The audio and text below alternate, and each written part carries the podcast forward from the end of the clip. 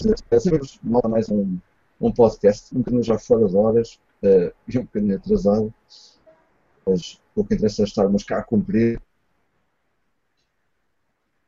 os vez e não vale a pena.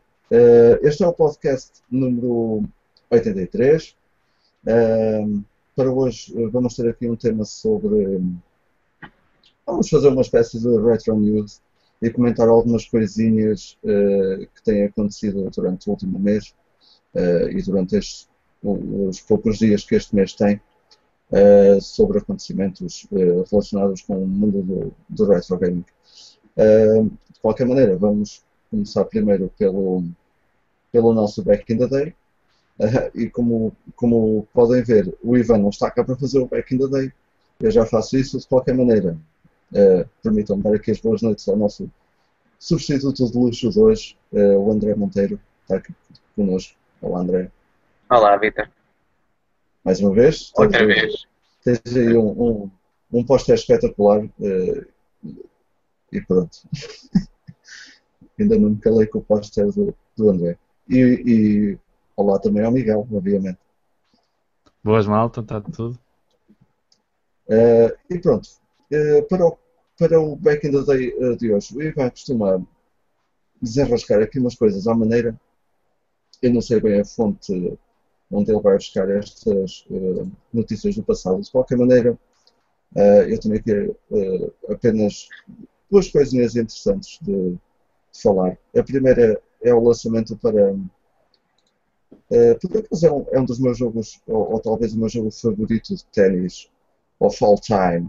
Eu sei que o Miguel também gosta muito. Uh, e foi precisamente neste dia, no dia, no dia 9 de junho, uh, no ano 2000, que saiu uh, o Virtua Tennis para, para a Dreamcast. um jogo que na altura foi uma autêntica revolução, um, um port muito autêntico daquilo que era o jogo na, na, arcade e de certa forma com toda a sua qualidade gráfica e aquele modo carreira espetacular eh, revolucionou de certa forma os jogos de, de ténis. não é, Miguel? É verdade, muito nice. Eu por acaso lembro-me de, de estar para aí no oitavo ano ou uma coisa assim, talvez antes até, no sétimo, e ter feito uma, uma visita de estudo, talvez, já nem me lembro muito bem a que propósito é que foi aquilo. Sei que fomos um, a Santiago Compostela e, e numas horas que nos deixaram andar eh, livres lá pela, pela cidade, uh, eu e uns amigos meus uh, tropeçamos pela, por acaso numa, numa arcade, numa arcade, tipo uma casa arcade mesmo, tipo uma casa só com máquinas e uma delas era uh, recém-chegada uh, do, do Virtua Tennis e lembro-me de estar uma multidão de pessoas à volta da máquina uh, porque era o, o, último, o último grito, não é? E por acaso eu tive, tive a sorte de, de jogar um joguinho com, com um dos meus colegas na altura e de experimentar e por acaso eu que nem sequer ligo absolutamente nada a ténis, não, não, não jogo, não gosto de ver Uh, mas a SEGA tinha, tinha, tinha este dom, não é? Na altura de, de fazer estes jogos arcade de coisas aparentemente banais ou menos interessantes e torná-las em jogos extremamente viciantes e, e muito, muito bons.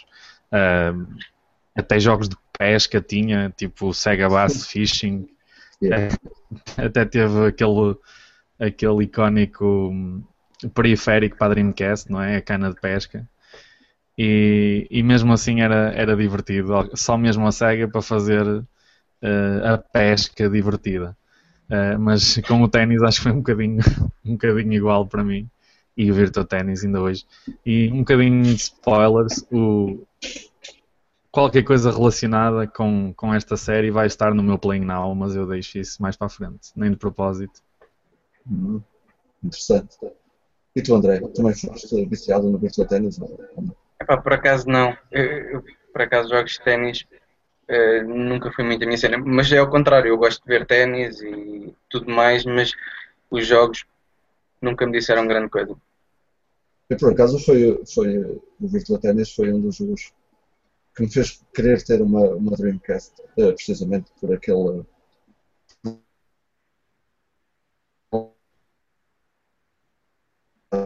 Uh, isto pode parecer um bocado estranho para muita gente, mas uh, para mim ali e estava tudo bem. Não precisava de ter mais nada para adorar a Dreamcast. Um, depois vamos uh, até 2003, só para anunciar uh, o lançamento na Game Boy Advance de, de, um clássico da Super Nintendo, o Donkey Kong Country. Uh, não sei se querem dizer alguma coisa aqui, também é uma pequena notícia só. Do que? Do que? Desculpa, uh, Estava eu a dizer que o, em 2003, nesta mesma data, uh, Donkey Kong Country era lançado para a Game Boy Advance. Portanto, fez parte daqueles títulos que saíram da, que saíram da Super Nintendo e depois eram relançados uh, no, no Game Boy Advance. Bem, é um eu até, posso dizer que até joguei primeiro esse do que o, o da SNES, porque obviamente que era mais fácil de, de ter do que, que o da SNES. Mas Sério? para um porte do, do Game Boy Advance acho que até está bastante bom. Fizeram um bom trabalho, tal como os outros dois. Um, acho que transpuseram bem a jogabilidade e não vejo assim nada de. Claro que a preferir. Preferia sempre jogar o, o original. Não, no hardware original, não é? Mas na, o porte do, do Game Boy Advance não está nada mal mesmo. Sim, o mesmo aconteceu também com, com aquela série Super Mario eh, e todos os outros. Foi uma boa oportunidade para muita gente conhecer ou rejogar uh, os títulos da, da Super Nintendo, sem dúvida. Por acaso nunca joguei, nunca joguei o Donkey Kong Country no, no Game Boy Advance o que é estranho, porque eu jogava muito. Acho que eu joguei quase tudo que foi. Não, quase tudo é, é obviamente um exagero enorme, mas joguei bastantes coisas que foram portadas da SNES no Advance e por acaso esse foi mesmo daqueles que joguei em emulador bem mais tarde. Bem mais tarde. Hum. E é difícil para caraças. é. Um, e por último, também em 2005 um dos jogos mais importantes da, da série Grand Theft Auto, uh, neste caso o San Andreas, era lançado na, na Xbox. Um, que pronto, também é sem dúvida um marco, é para muita gente o melhor GTA de sempre. Uh, até, até melhor do que o 5 para alguns. Uh, eu sinceramente gosto muito mais do Vice City, mas, mas pronto. Sem prefiro Vice City. Também prefiro Vice City, por acaso. O Miguel. Miguel. Pá, eu não, nunca tive grande ligação à série, portanto, a não ser nos dois primeiros que joguei imenso no computador. Mas quando, quando saíram o Vice City ou o San Andreas ou até o 3, como eu não tinha nem PS2 nem, nem tinha um computador que conseguisse aguentar com aquilo, Uh, por acaso acabei por nunca jogar nenhum dos. Acabei, joguei-os brevemente, muito mais tarde, mas nunca entrei mesmo na cena dos GTAs e acho que é por isso que hoje sai um GTA novo, tipo fantástico, GTA V, e para mim é ah, ok, está bem, é giro, eu gosto de ver as imagens, mas, mas não, não sei responder à pergunta, porque pelo que vejo, mesmo do pessoal que, que adora a série, é sempre entre esses dois que, que se mantém um bocado a disputa de, do melhor de sempre, vá. Uh, se calhar tirando um bocadinho o GTA V, que pronto. É, é capaz de se é considerar assim um bocadinho uma coisa à parte, não é? Acho que levantou assim um bocado com as costuras. Uh, mas acaba sempre por ser aí entre esses dois, não é? Eu pronto, fiquei sempre com essa ideia de que realmente tanto um como o outro é difícil dizer qual será o melhor, porque são ambos uh, excelentes. Sei que o Vice City capta muito bem aquela cena de dos, dos 80s, não é? Da, daquela, daquela cena Miami, uh, dos Estados Unidos e tal. É muito uh, Scarface. É, muito Scarface, é isso. Portanto, se calhar, vendo assim um bocado de fora, talvez fosse esse também que me, que me puxasse mais interesse. É, é espetacular, sem dúvida. Uh, e pronto, eram só estas um, coisinhas que eu tinha aqui para o, para o Back in the Day, uh, para os dias para, para não estarmos aqui a esbolhar os dias. Nosso Play Now, uh, não estamos a gravar isto no dia, a fazer isto da nossa maneira antiga, porque uh, precisávamos ter cá o Ivan é, aquilo é que é o mestre do, do Twitch. Mas pronto, tem que haver podcast, não é mesmo? E estamos cá para isso. Um, eu não sei se posso começar já, porque vou ser assim muito rápido. Não se importa, não foi não? Certo. O meu, o meu play não é, é muito fraquinho porque eu nesta, nesta última semana tenho jogado muito pouco uh, e às vezes uh, um bocado tarde, tarde demais. Mas uh, finalmente comecei a jogar um jogo que eu queria jogar há, há bastante tempo e também não é preciso falar muito dele. Uh, e acabo por chegar uh, já muito tarde, mas é sempre, é sempre bom. Uh, que é o, o Counter-Strike, o Global Offensive, que eu comecei a jogar na semana passada, precisamente. Eu disse logo ao Ivan, oh, Ivan, eu estou aqui, já tenho o jogo, pá, tens-me convidar aí para, para umas, para umas jogotanas, no pessoal e tal, e não sei o quê. E o Ivan, ok, bora. Eu tinha jogado uma vez e, o, e o Ivan mete-me numa equipa a fazer um, um jogo competitivo. Um, portanto, ele é operado, não deixaram que eu fosse expulso, mas eh, fui tratado no uh, o jogo todo. Foi uma, uma desgraça total. Um, senti de qualquer maneira que o jogo está um bocadinho distante uh, daquilo que eu jogava antigamente no, no 1.5, no 1.6. Um, também era um bocadinho diferente porque jogava muito em cafés, uh, com amigos e não sei o quê. E havia muito mais aquela cena de uh, se tivesse a jogar como terrorista, uh, guardávamos a bomba, ia toda a gente junta para, para pormos a bomba.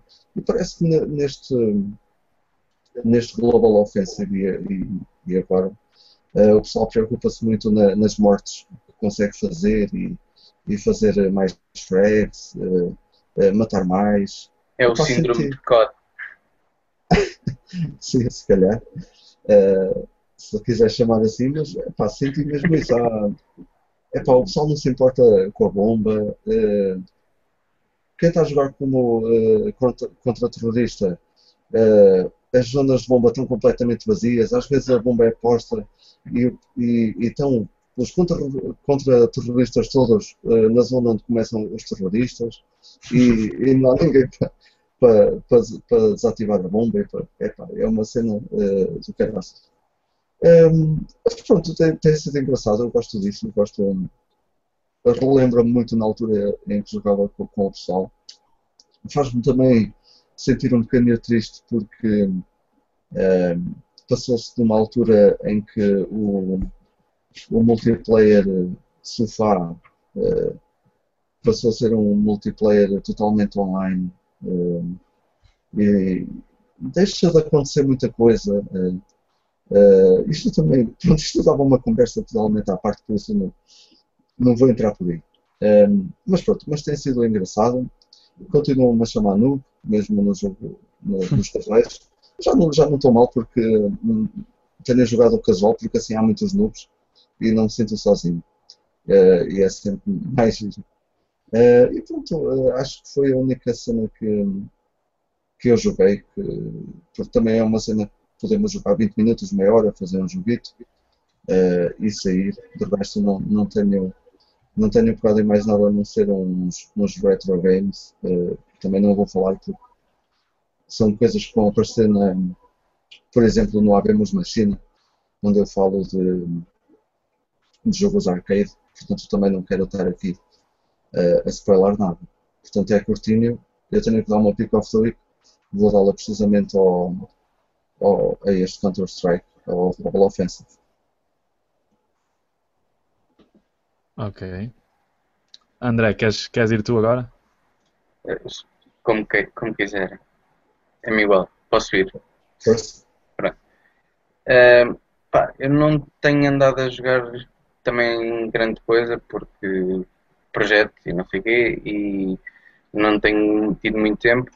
Eh, mas a semana passada foi a semana de não fazer nada, nada, nada e apeteceu-me pegar no Bioshock, eh, no primeiro Bioshock, que, que é aquele jogo que voltei mesmo dar vontade de jogar outra vez e peguei nele eh, numa de ah, vou só jogar um bocadinho, só para relembrar. Só que o Bioshock para mim é aquele, é aquele jogo que eu não consigo pegar e não acabar, portanto vou tipo já a mais de metade do jogo. Eh, e tirando isso, acho que não joguei mais nada. Que é que posso? Não, tirando isso, não joguei mais nada. Por isso é mesmo curtinho. E a minha pick of the week fica para ele, claro. Bioshock. Por acaso foi, foi um jogo que eu nunca acabei. Acabei os dois, acabei o, o Infinite eh, Sacrilégio. e já o comecei a jogar duas ou três vezes, até. Tanto no PC como na, na 360 e nunca o acabei. Mas espera, acabaste, acabaste o Infinite e, e o 2 E o 2.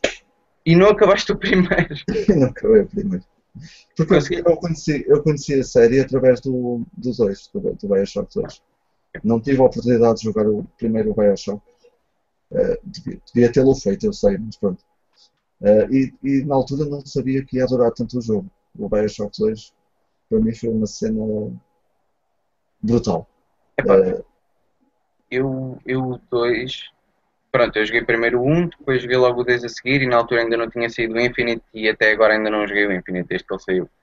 Ahm, mas o primeiro, não sei, mas é tão perfeito, tem tudo perfeito, eh, até epá, está tudo tão bem pensado, sei lá, eh, até o, o, o sound design daquilo, muita gente considera o, considera o primeiro Bioshock e, o- e mesmo o segundo um jogo de terror. Eu, não creio que tenha sido a intenção deles fazerem dali tipo, nada de terror. Aquilo está, é- é- o mundo está tão, o ambiente está tão, está tão bem criado eh, e o som complementa tão bem o ambiente que eu acho que aquilo aterroriza muito mais que, que alguns jogos de que andam por aí, Five Nights at Freddy's e, e, e outros que tentam ser bons jogos de terror e pronto. eh, mas aquilo, é, é, Vitor, vai jogar o primeiro, vai achar. Tu vais- se gostaste do 2, vais, vais gostar bem daquele. Eu já, eu já joguei um- e houve uma run qualquer que eu, que eu joguei até bastante, eh, mas não acabei, foi o jogo. Mas agora eu quero, qualquer dia quero pegar nele e começar do início e, e tentar acabá-lo mesmo, sem dúvida. Acho que sim, acho que devias. Miguel, já jogaste Bioshock? Eu, por acaso, foi o contrário que o, que o Vitor disse. Eu acabei o primeiro e depois o segundo acabei, não o joguei porque na altura em que ele saiu, pá, já não sei se estava sem PC ou se o meu PC eh, eu estava com um portátil mais fraquinho e ou estava com pouco tempo ou uma coisa assim e acabei por eh, passou-me à, à frente e depois pá, esqueci-me completamente de, de revisitar o, o jogo e acabou por me passar mesmo. E depois só quando saiu o Infinite é que voltei a jogar um, um Bioshock e adorei. Adorei o primeiro, adorei o Infinite, por isso não acho que não tenho razões para não gostar do segundo. Mas o primeiro tinha assim uma fasquia muito alta para mim.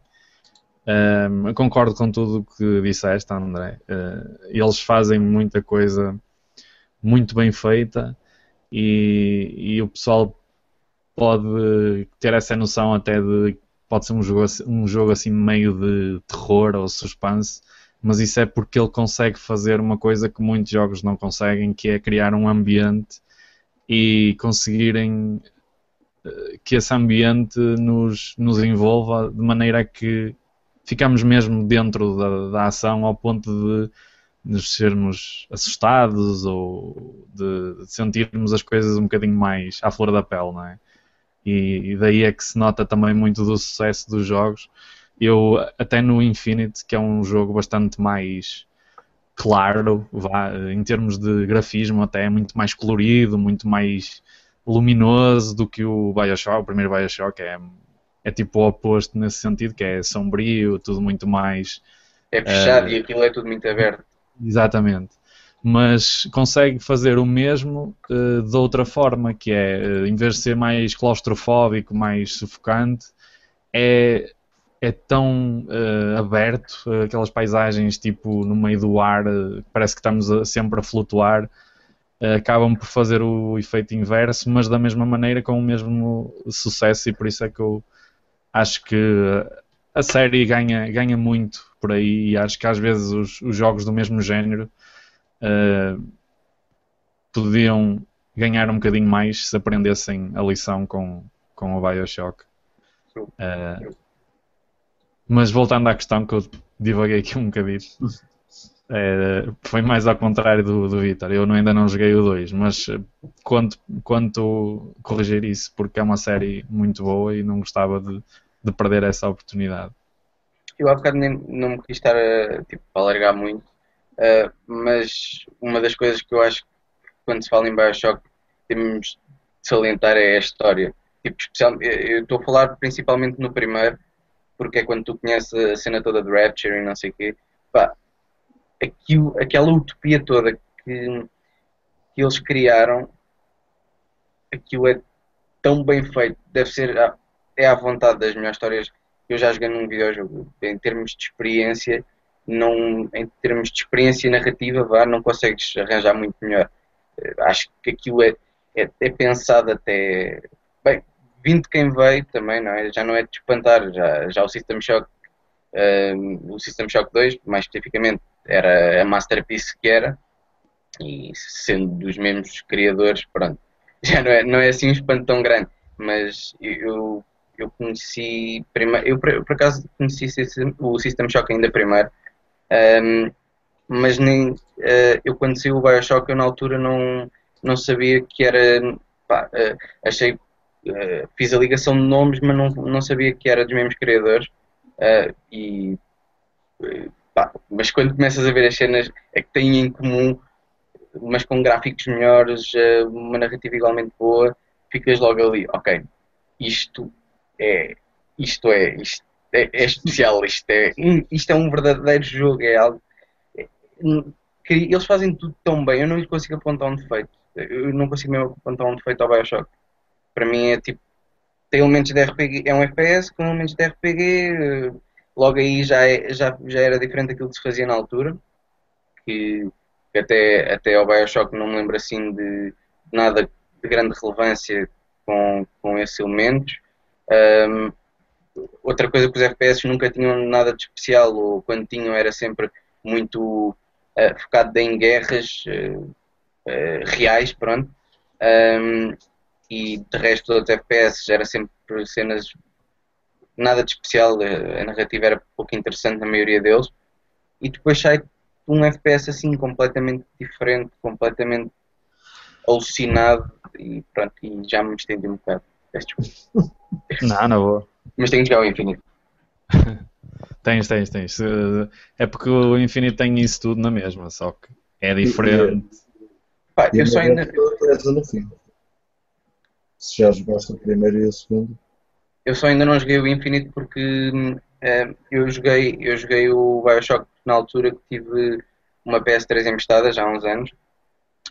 Um, e, e, joguei, pronto, joguei o primeiro e o segundo na altura. Um, só que como não tinha saído o Infinite uh, não joguei, e queria jogar o Infinite na consola primeiro. Até porque o meu PC não sei se, se me vai se vai dar aquela entrega total do jogo, como ele é suposto de ser, por isso prefiro jogar na consola. Nice. Okay. Bom, então antes de passar eu para o meu uh, Back in the Day, vou, vou Back in the Day, mas Play Now, aliás. Um, vou só dizer aqui dois comentários uh, deixados pelo Luso Gamer aqui no nosso, na nossa transmissão no YouTube. Ele primeiro diz que Diz ao André que só por ter uma t-shirt dos Megadeth já merece o respeito. uh, que o Rust in Peace é das coisas mais awesome de sempre. Já tens aqui um. É, é mas ainda, mas ainda assim o Peace Cells tem, aquela, tem outra cena. Metal depois. Isso, isso é chinês para mim. Isso é chinês para mim.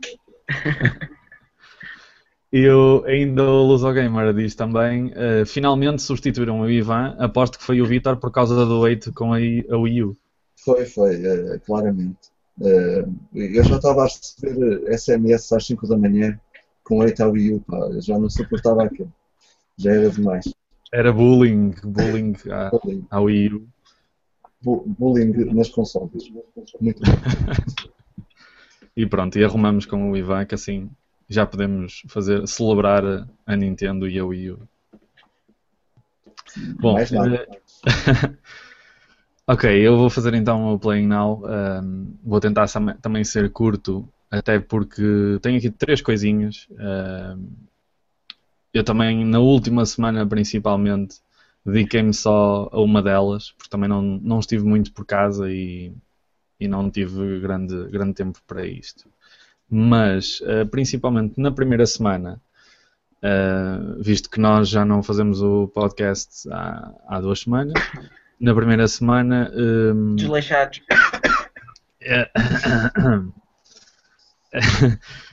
Pronto, na primeira semana eh, fiz uma continuidade do que, do que tinha vindo a fazer, se bem se lembram, eu tinha eh, recomeçado o, o Persona 4 e estou a, avançar muito devagar porque tenho tido algumas interrupções e, e confesso que estou a ter, eh, em alguns sítios, tive algumas dificuldades para me entrosar com o tipo de, de jogo, que é um bocado diferente para mim, não estou habituado ahm, a ter que, no meio de um RPG, fazer uma espécie de dating sim e de ter que ir à escola e de, de programar os meus dias.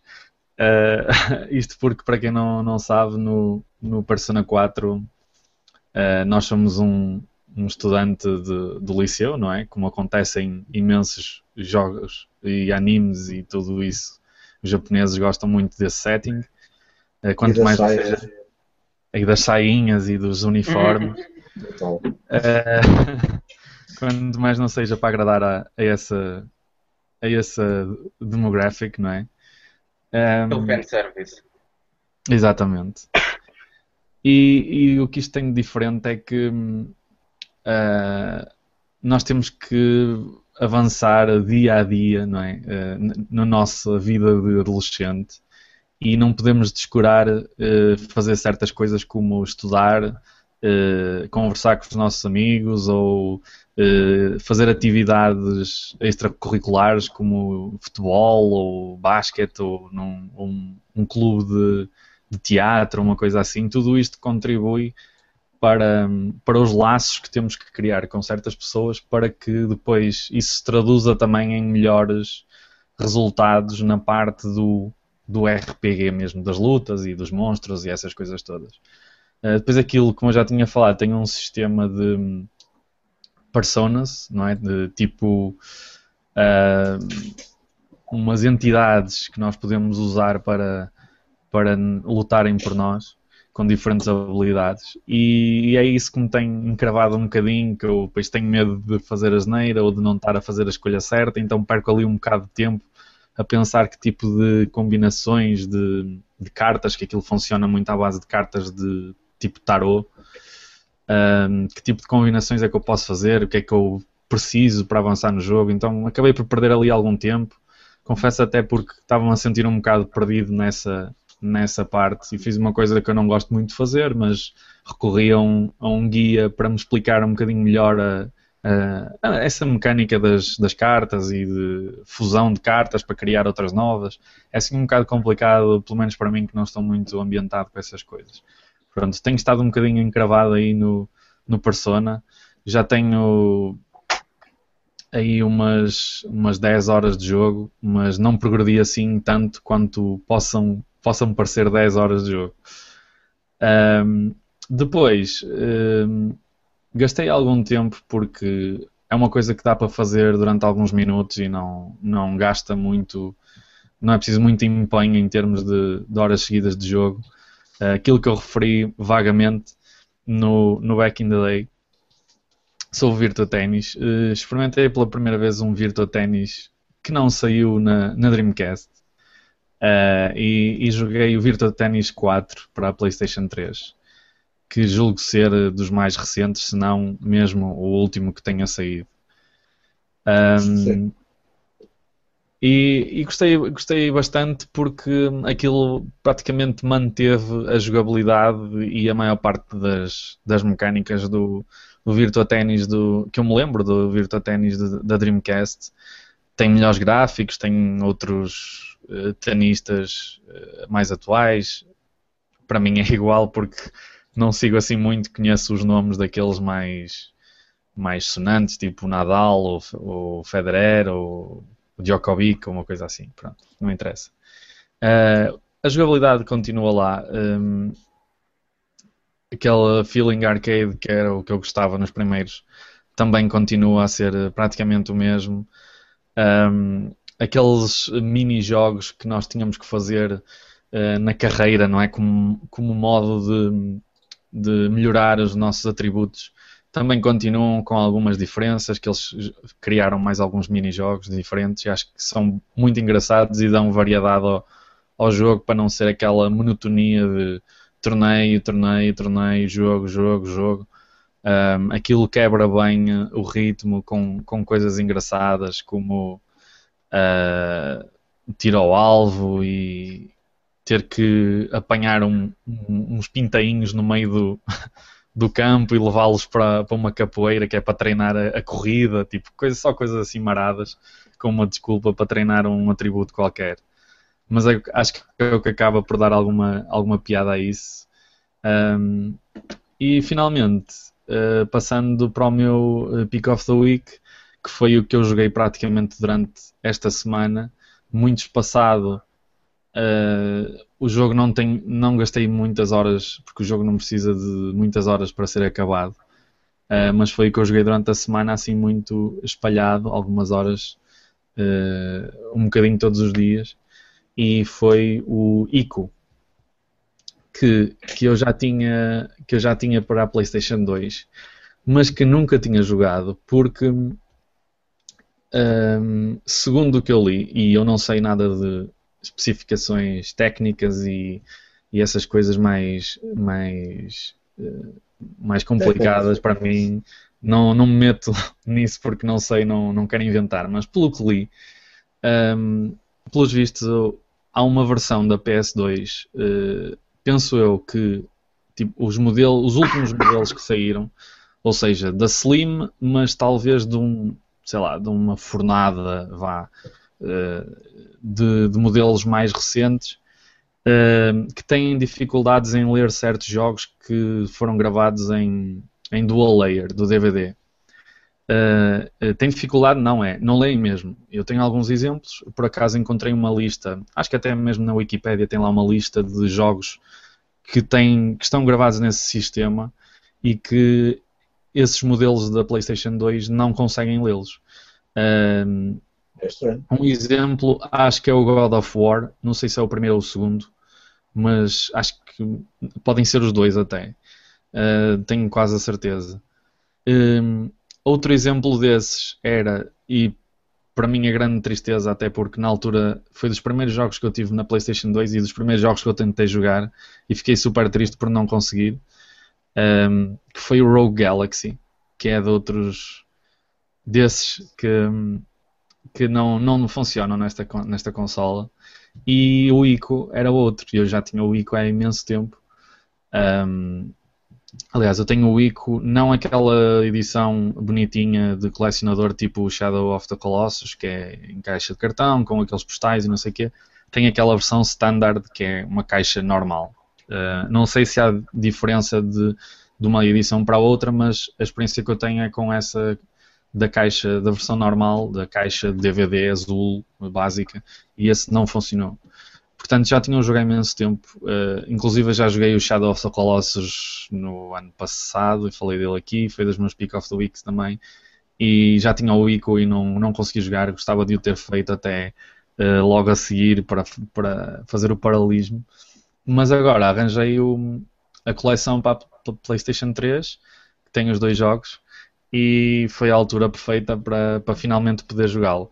Uh, não porque tinha, tenha melhores gráficos, uh, porque foi remasterizado ou uma coisa assim, não, não me fazia confusão nenhuma, mas porque tinha mesmo uma curiosidade imensa em jogar o Ico, porque tinha adorado o Shadow of the Colossus, então o Ico como o, o primeiro jogo da Team Ico, tem o seu próprio nome, uh, tinha imensa curiosidade e, e gostei imenso, não tenho grande coisa a apontar porque uh, apesar de ser um jogo bastante diferente, partilha muita coisa que eu gosto do Shadow of the Colossus, principalmente o ambiente em que eles conseguem uh, construir um, um ambiente muito único e tipo as coisas é tudo muito desolado, é tudo parece tudo abandonado, mas as paisagens são lindíssimas.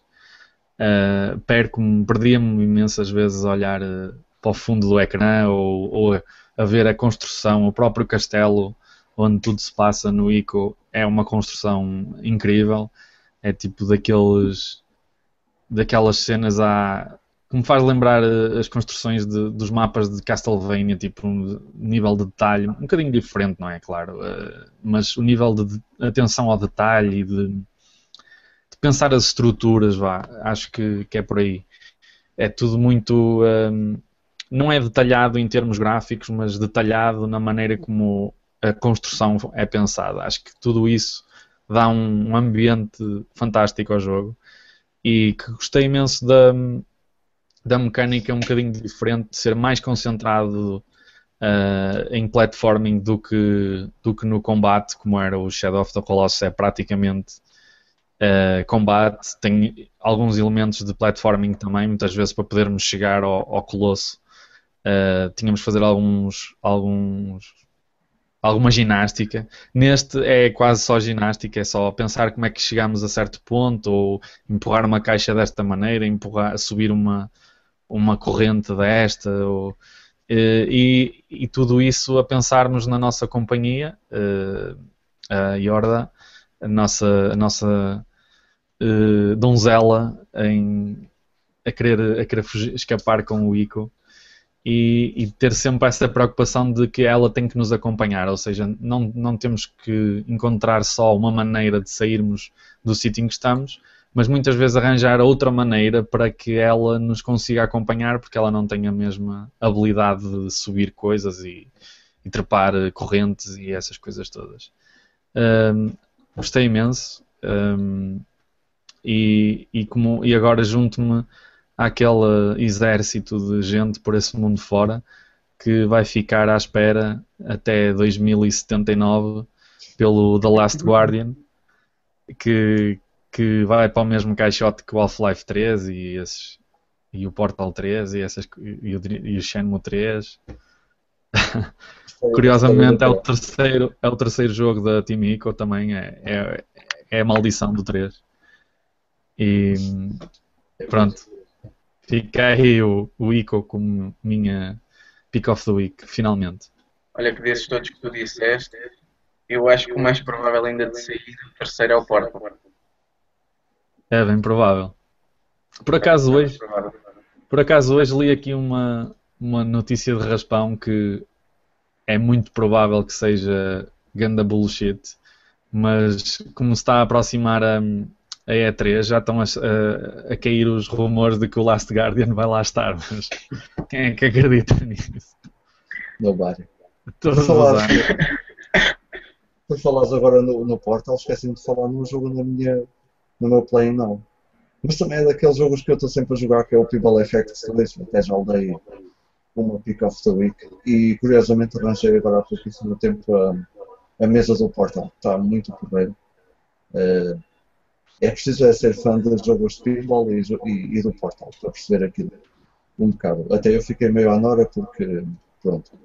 uh, mas está tá muito porreiro. É, é, as mesas que saem para, para, para, um, para o Pinball FX, uh, feitas também pela Zen Studios, são uma coisa doida. Uh, aquilo já tem para aí umas 40 mesas ou, ou qualquer coisa e, e, cada uma tem a sua, as suas próprias características, com um tema que estão a trabalhar, que é, que é muito porreiro. Esqueci de falar nisso, mas não é daquelas coisas que eu volto meia volta estou a jogar. um bocadinho daquilo.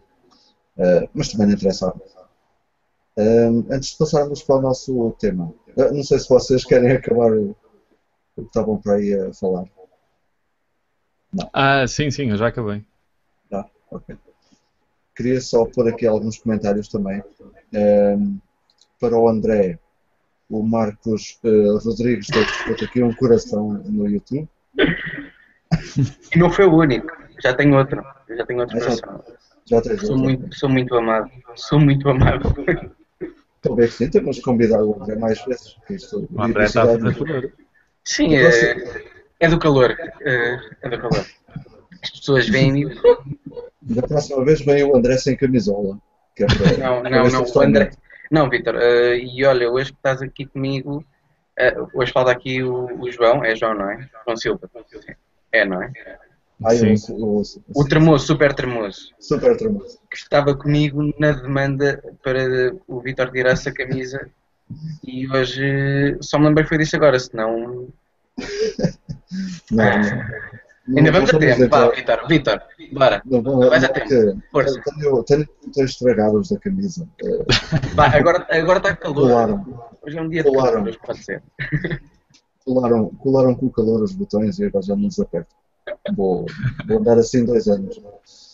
Um, o, o, o Game Chest, nosso amigo Mike, uh, Rico é lindo, dos jogos mais brilhantes que vi até hoje, principalmente pela dinâmica de personagens e dos ambientes. Uh, e depois deixo aqui a pergunta ao Miguel, uh, se já o acabaste. Sim, sim, sim. Eu comecei o na, provavelmente na sexta-feira da outra semana e acabei o acabei o hoje. Sim, acabei o hoje. Uh, nice. Portanto, foi mesmo a tempo do, do podcast. É mesmo. Portanto, está explicado o atraso do podcast. Foi, estávamos à espera que Miguel acabasse. Já podias ter, ter avisado antes, já pedimos desculpa. um, ah, o Ivo Leitão diz que jogar FPS em console em vez de ser no PC é um sacrilégio. Eu tenho, eu tenho em minha defesa. É... Ah, espera que ele diz mais coisas já. Sim, desculpa, Vitor, desculpa. Uh, como o André tem, tem de ouvir o Into Glory Ride dos Manowar por 50 vezes. Pronto, em minha defesa, eu, eu gosto mais de jogar FPS no PC, mas acima de tudo gosto de jogar os jogos como eles foram feitos para ser jogados. E se eu estiver que jogar tipo, com tudo no mínimo e um frame rate mais baixinho, é pá. Eu gosto de jogar como eles foram, como eles foram feitos. Não sou picuinhas se dá 60 se dá 30 FPS ou, ou, se dá 80, isso não me interessa. Quer dizer, eu, eu aqui não acho que acho que o Ivo nem está a falar disso. Não, não, eu sei, é mesmo só do facto de ser, de ser ah, FPS, foi por causa de, de, de eu ter dito que estava à espera de, de arranjar o Infinite para, um, para a console em vez de o jogar no PC, pronto. Uh, e a minha defesa é só mesmo por isso, é só porque o meu PC provavelmente não vai correr como deve ser e prefiro jogar mesmo como deve ser. E em relação a Into Glory Ride, epá, Manowar é terrível, desculpem. não, não consigo.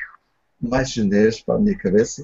Uh, Epá, é, mantém, mantém o chinês em relação ao Manowar. Ok, estou sabes.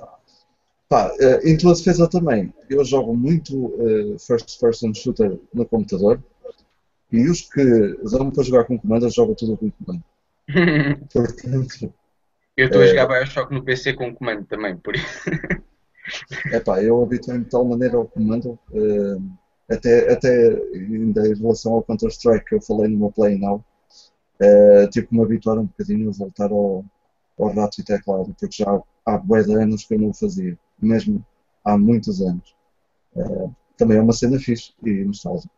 É sempre isso. Eu admiro-vos.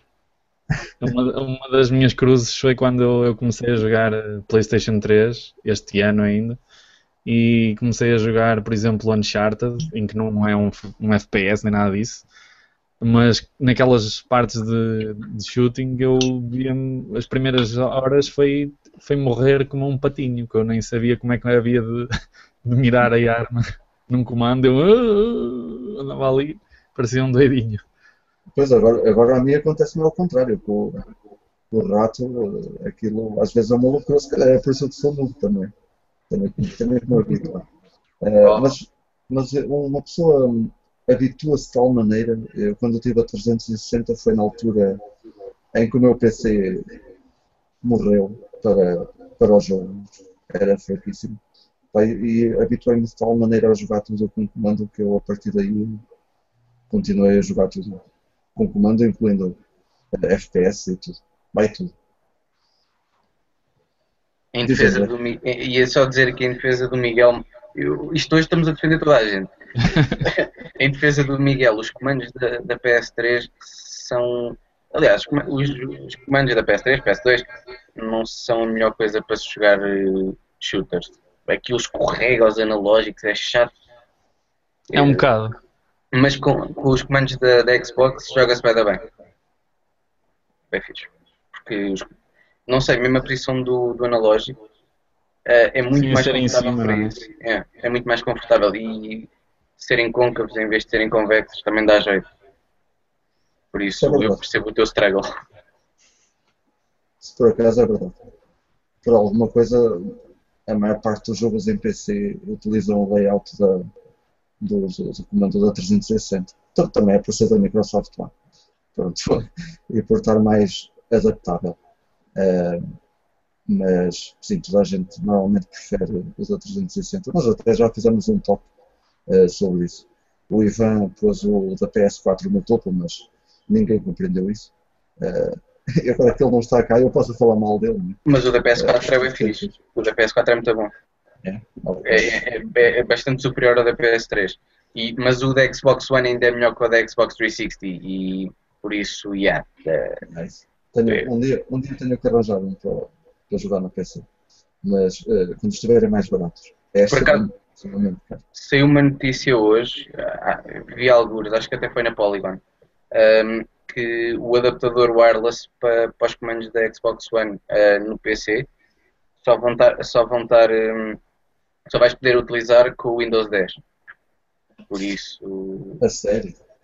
Epá, eu, eu li assim muito por alto Perdão, li, por, li muito por alta notícia, mas fiquei assim um bocado. Porquê? Isso é, grande estupidez, não Bem, o que, vale é que, o que vale é que o update do 8 para o 10 é, é à pala, por isso. Está bem. Uh, passamos à frente. Um, vamos passar então ao nosso, ao nosso tema. E como eu tinha dito no, no início, Uh, vamos pegar aqui em algumas coisinhas relacionadas com o retro gaming uh, e com, com coisas que, por exemplo, vou dar um exemplo no meu, no meu, no calendário retro. Uh, portanto, nesse calendário fala-se um bocadinho de tudo, não só coisas que saem para consolas antigas, mas jogos, jogos que são ou que vão sair com inspiração no retro gaming e se calhar é por aí que eu vou começar com coisas que temos tido ultimamente que têm deixado toda a gente maluca completamente. Uh, e se calhar eu ia, ia começar uh, também, quero saber a vossa opinião, uh, se é que têm uma opinião sobre o tema, mas ia começar pelo ukulele, esse, esse furor do Kickstarter que arrebentou com aquilo de uma maneira maluca. Um, e que é feito por uma equipa que esteve na, na Rare. Uh, e eles. Uh, isto já é um, é um rumor que, se não estou em erro, uh, começou a ser falado para há dois anos. Que, que ia aparecer um novo, um novo Banjo Kazooie. e depois começaram a aparecer aquelas. Mais, mais rumores e mais imagens incógnitas. E de repente temos então este. Um, este Kickstarter do, do Ukulele, que é, que é um sucessor espiritual uh, da série da série, ou do Banjo Kazooie e do Banjo Tooie. Uh, eu, por acaso, já para dar a minha opinião, uh, também fiquei assim um bocadinho surpreendido. Uh, o jogo parece estar fantástico, só quando sei cá para fora é que vamos poder dar uma opinião final, mas parece estar muito bom e ter muita coisa que se relaciona com, com o Banjo-Kazooie, obviamente. Uh, o facto de ser feito por um, antigos membros da, da Rare já é, já é outra história, já é uma coisa que, que revoluciona de certa forma o projeto e dá muita mais uh, credibilidade. Até porque havia muita gente que estava completamente chateada pelo rumo que a Rare tinha uh, levado quando da compra da, por parte da Microsoft. Um, ehm, e muita gente queria a antiga uh, Rare de volta. E agora temos isto, o, ukulele, que espero que seja bom. Eu acho é que sim, acho que vai ser fixe. Pelo menos eh, pela, pelas coisas que eles disponibilizaram, tipo os vídeos uh, uh, in-engine e não sei o quê, parece-me que sim, parece-me que vai ser mesmo fiel. Tá? É, hum. sendo, é, é, é, sempre uma, uma sequela espiritual, mas parece-me que vai ser fixe. É, é, aquela, é aquele, aquele voltar dos plataformas 3D à antiga. Não parece que, sendo eles membros experientes, mais uma vez, e antigos membros da Rare, não parece que, que haja muito por onde se enganarem. Eles sabem o que fazem. E tu, Miguel? É e, e o, o, o projeto no Kickstarter foi mais um, um daqueles sucessos retundantes uh, em que eles pediram uns modestos 175 mil uh, libras e neste momento ainda falta uma semana para acabar. Ou seja, se quiserem ir lá ainda contribuir com alguma coisa, uh, não é que eles precisem muito, mas uh, podem ir. e neste momento já têm mais de 10 vezes o que pediram, ou seja, já ultrapassaram o 1 milhão e 800 mil. O que é só ultrapassado por outro, outro projeto que, que talvez iremos falar aqui. O Bloodstained. O Bloodstained. Ah, isso, isso lá está, é aquela, é aquela coisa. Developers experientes com jogos de super sucesso, é que nem é sucesso, são jogos que marcaram gerações, tanto num caso como no outro. Uh, agora fazem uma campanha, uma, fazem uma campanha de Kickstarter, está lá o nome deles, as pessoas sabem quem eles são, se não sabem passam a saber, relacionam ao, que eles fizeram e the world explodes, é tipo, fica tudo Sim. histérico e, e, é normal. Tens, tens uh, uma das pessoas que contribuiu para, para o Symphony of the Night, um, um dos criadores, pronto, do Symphony of the Night, a, a querer fazer mais um Castlevania à antiga, claro que as pessoas vão querer. Tanto que. Aliás, o Bloodstained quando é, quanto é que fez, Miguel? Sabes? Uh, neste momento também ainda está uh, a decorrer, acho eu. passou aos 4 milhões. Mas já está muito mais avançado. É que eu lembro-me que eles, até os stretch goals já tinham quase. Acho que só faltava o último no, da última vez que eu vi. Já, já está. Uh, por acaso faltam 3 dias, ou seja, ainda falta menos do que o ukulele. Mas eles propuseram-se, aliás, eles pediram 500 mil, que é bastante mais do que o ukulele, mas receber, já estão nos 3 milhões e 800 mil. Uh, não já estão muito longe dos 4 milhões, que acho que é mais um gol que eles meteram. Uh, um stretch goal que eles tiveram que inventar aqui coisas porque eles hum, eu acho que mesmo assim eles não pensavam ter tanto tanto tanto sucesso quanto tiveram. Eles criaram Sim, é... aqui por exemplo uh, um porte da Wii U que já está funded para a Vita até para a Vita isto vai sair. Uh, e neste momento uh, vão ter música feita por uma orquestra ou orquestrada, pode não ser uma orquestra, né? a música orquestrada, e hum, nos 4 milhões é o Online Challenge Mode. Eles ainda têm mais aqui uma, algumas coisas, mas em 3 dias se calhar vai ser complicado ganharem muito mais, porque depois também o, o hype começa a, a cair um bocadinho, já, já não é tão, uh, tão, tão forte como era no início, mas mesmo assim, se conseguirem chegar aos 4 milhões é uma coisa. Acho que foi, ganhou mesmo, bateu o recorde do, do projeto a chegar ao, ao milhão mais rápido. Uh, que, que, por acaso era do, do ukulele. Exato. O ukulele uh, precisou de 36 horas para chegar a um milhão de dólares. E eles acho que chegaram, o Bloodstain acho que foi no próprio dia, foi tipo 12 horas ou uma coisa assim estúpida, deles isto explodiu de uma maneira. De qualquer maneira, o Yooka-Laylee acho que ainda tem o recorde de tempo que precisou para ser fundado, um, que foi 38 minutos. Pô, Era incrível. Em 38 Olha, minutos, vou- pronto. Foi- Vamos foi fazer ter- aqui um, um projeto para o Kickstarter, bora lá, pronto, está feito, vamos tomar um café. E depois voltamos do café e isto já está lá com. Já estava. feito. Enquanto relaxaram daquela, daquela pressão, já estava. É, é é um feito incrível, realmente. Mas eh, tanto este projeto como o, Bloodstain, que já, que já falámos, eh, mostram que se calhar há muitos mais jogadores ligados eh, e a querer coisas mais antigas do que se faz eh, de novo, ou, ou hoje em dia. Além de verem o Feromonas, claro.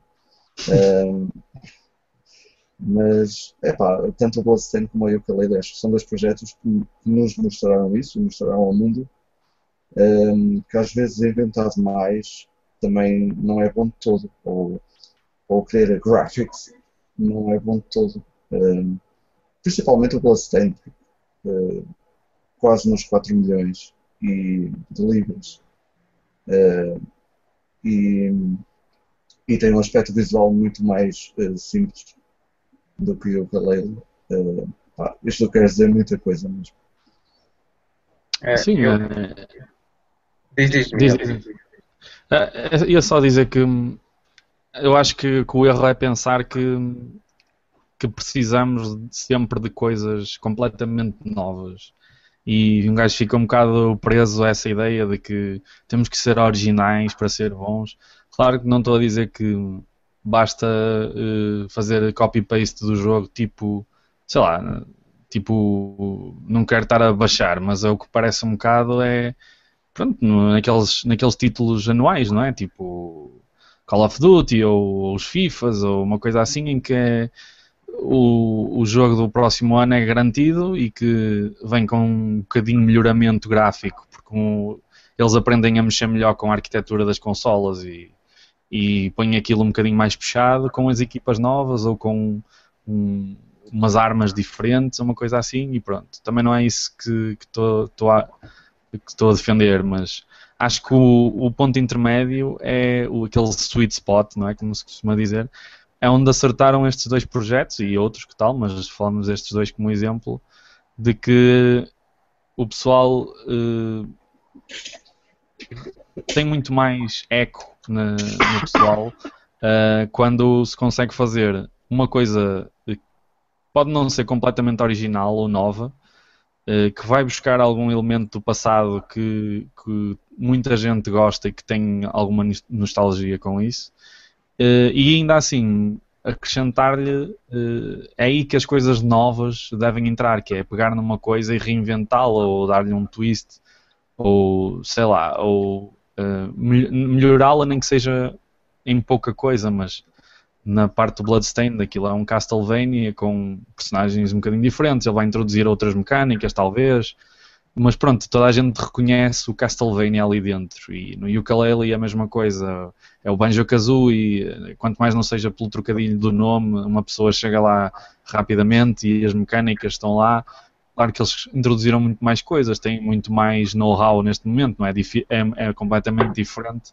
eles estarem a fazer este jogo neste momento do que está, quando estavam na Rare em, nos anos 90 a programar para a Nintendo 64. Ah, e é isso que se, que se pretende ao criar estes projetos, e é por isso que estes projetos para mim têm grande sucesso, porque, precisamente por causa disso, conseguem pens- pegar numa coisa que vem de trás e que é muito amada e dar-lhe não é um refresh, um reskin, mas trazê-la para os dias de hoje. Isso é que é trazê-la para os dias de hoje. Não é pegar num jogo que já existe, meter eh, remix HD, ultra graphics e, e pronto, é o, é o, sei lá, estou-me a lembrar de coisas que tentaram fazer ultimamente com o Flashback, com, eh, com o, o Rocket Knight Adventures, com imensos jogos assim do, do nosso passado que era basicamente pegaram naquilo, meteram uns gráficos diferentes, assim um bocadinho mais cartoons de 3D para que os miúdos gostam agora e, e bota para a frente.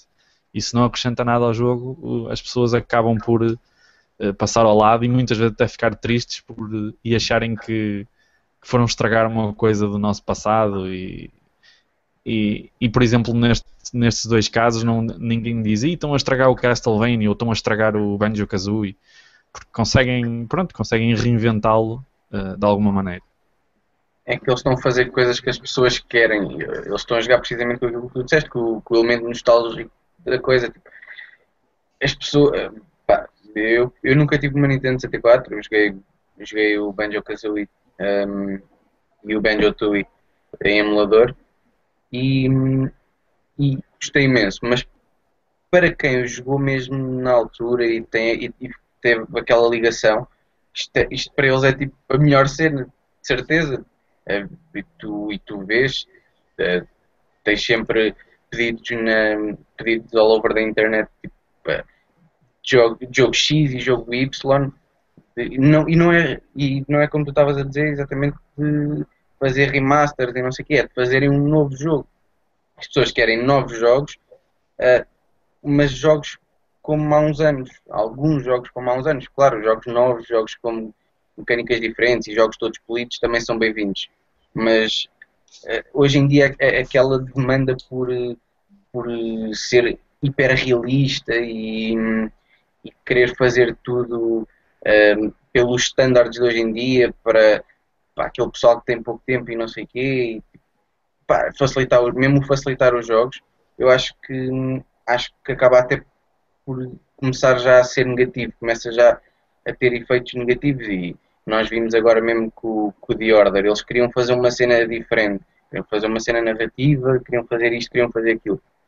Acabaram por fazer, uh, pelo, pelo que dizem, pronto, pelo que a imprensa geral, no geral diz, e os jogadores, acabaram por fazer um jogo, eh, aliás, um filme mais do que um jogo, enquanto que se fizessem um jogo uh, mais simples, uh, como é o caso do Ukulele, mas com aquele elemento nostálgico, aquela coisa que as pessoas gostam e querem ver, tinham tido muito mais sucesso.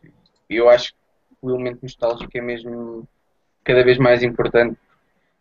o, o pessoal começa a, há muita gente que tem menos tempo para jogar hoje em dia e o que joga uh, o que tem interesse em jogar são coisas com as quais tem algum tipo de relação uh, porque jogava antigamente e não sei o quê do que propriamente novos franchises que tentam reinventar a roda Pronto. sim, sim, é verdade e nós todos se não dizemos pensamos uh sempre jogamos um, um jogo ou que vemos um, um, jogo na nossa prateleira é um pensamento recorrente. Quem me dera jogar uma nova cena relacionada com isto. Um, portanto, sim, é, é, é, bem aproveitado. Mas acho que vocês uh, falaram bem. E, e é mesmo isso, é mais nada. Um, outro, outro jogo que eu tinha aqui também, que sinceramente tenho relacionado com a minha receita explorar melhor isto, mas também vamos ter aí um jogo uh, inspirado no Wonder uh, mais propriamente no Wonder Boy in Monsterland, acho eu. Acho que é, é acho que é mais virado para, para esse. Uh, que se vai chamar Monster Boy. eu meti isto aqui porque até foi uma notícia que foi partilhada pelo Ivo Leitão. Aliás, não é uma notícia, é, um, é uma entrada no, no, no blog dos, do, dos criadores do Monster Boy e que relatava um, também a entrada neste projeto de Yuzo Koshiro, um, que, que, se tinham juntado também a este projeto. E para quem não sabe, uh, ele fez soundtracks de, de jogos como Streets of Rage ou ou Revenge of Shinobi. Uh, por isso, acho que também é daquelas coisas que muita gente, pelo menos o Streets of Rage, quando se fala do Streets of Rage, fala sempre na, na banda sonora, aquelas musiquinhas uh, 16 bits icónicas. E em relação ao jogo, espero sinceramente que, que seja bom, que venha, que venha a ser bom. Também é daquelas coisas que também estou, interessado em saber, eh, em saber mais e ver o, o, futuro, o futuro deste Monster Boy. Não sei se vocês têm alguma opinião. Ainda não vi nada do jogo. Ainda não vi nada. Estou a ouvi-lo pela primeira vez.